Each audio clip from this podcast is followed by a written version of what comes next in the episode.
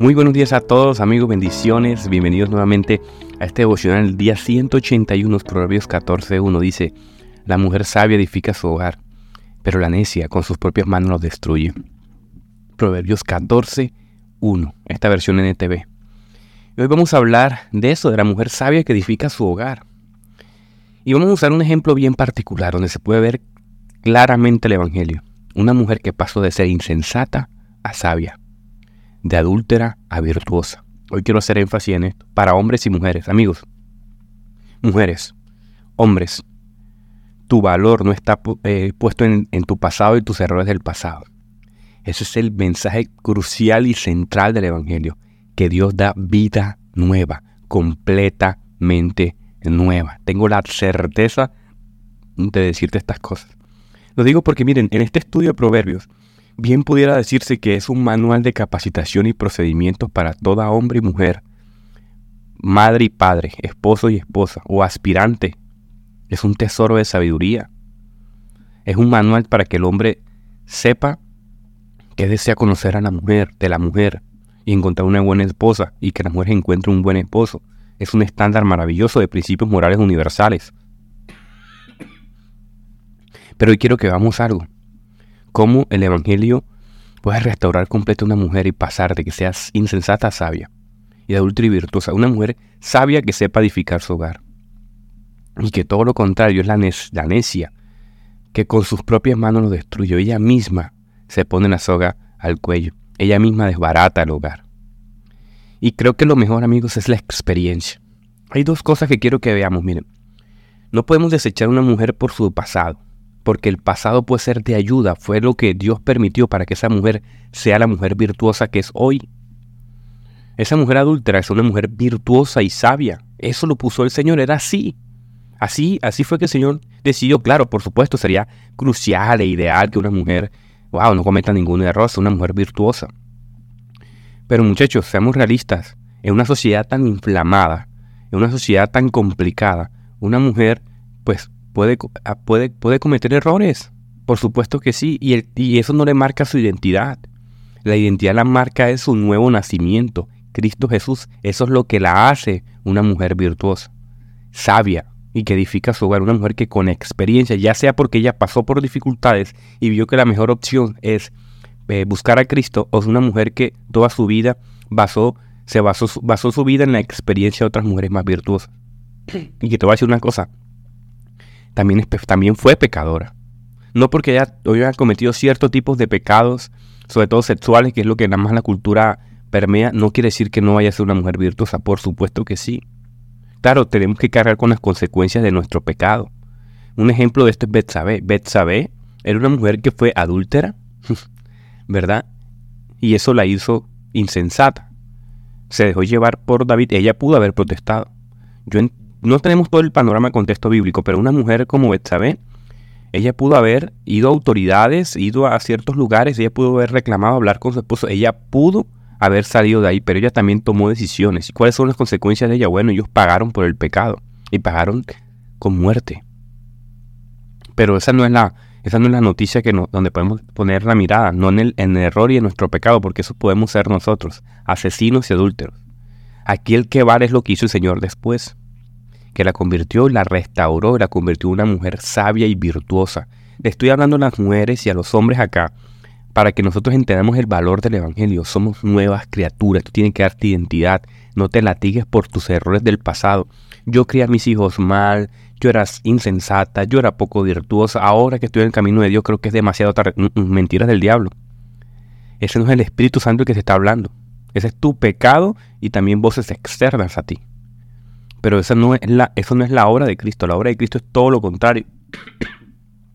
Porque la obra de Cristo no hace que tú no seas definida por tu pecado. Ni nuestros errores del pasado tienen que arruinar toda nuestra vida. Por supuesto que no. Tenemos que pagar algunas consecuencias. Y gloria a Dios porque eso quiere decir que hay justicia, ¿verdad? Pero debido a la obra de Cristo, escucha esto, Dios perdona y restaura el corazón arrepentido las cosas que te rodean. Lo puedas ver con tus ojos o no. El Evangelio está operando. Otra cosa que vamos a ver es que nuestros errores, claro, nos enseñan lecciones valiosas para retomar nuevamente el curso de nuestra vida. Recuerda que el corazón contrito y humillado no lo rechaza ni desperdicia el Señor. Y te quiero dar siete consejos virtuosos de mujeres virtuosas, para la redundancia. Mira lo que hace una mujer virtuosa. Respeta. Una mujer sabia edifica su hogar respetando. Creo que este es el valor más importante como rol de esposa. Y que como tú como hombre debes de buscar también una mujer. Una mujer que sea respetuosa. Y una mujer que honre y ame y respete y honre al Señor va a ser respetuosa con su marido. Poco a poco y de manera gradual se va a convertir en una esposa idónea, una mujer sabia que edifica su hogar. Mira lo que dice la palabra de Dios en Efesios 5:33. En todo caso, cada uno de ustedes ame también a su mujer como a sí mismo. Nos manda a amar la palabra de Dios a las mujeres.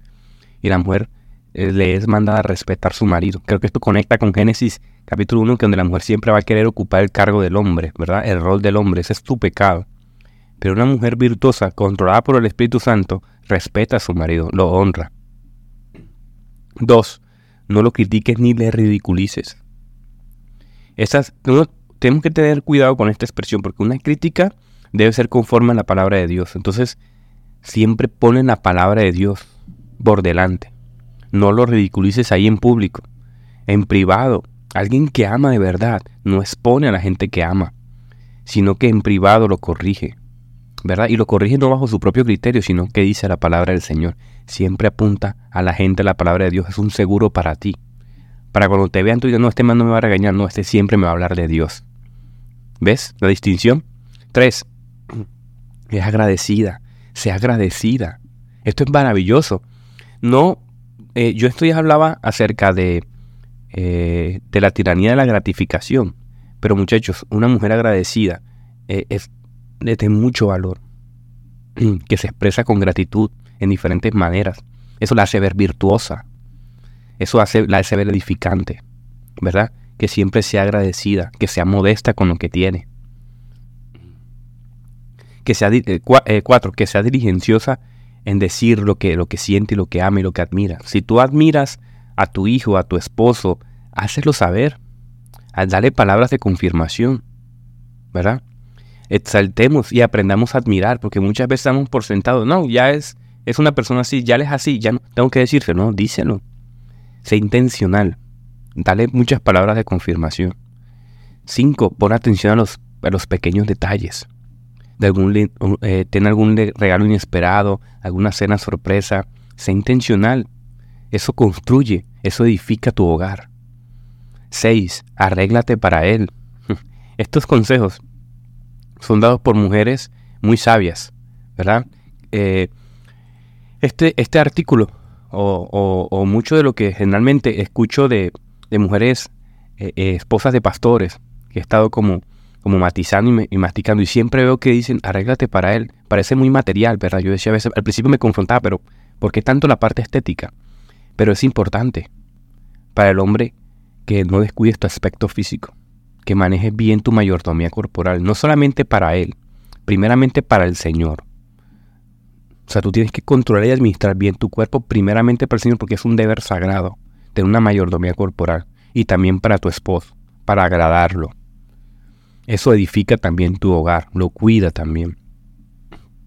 Y séptimo y último, busca tiempo para estar a solas con Él. Trata de, como mínimo, no negociar un día, no negociar un día a la semana y tiempos específicos con Él.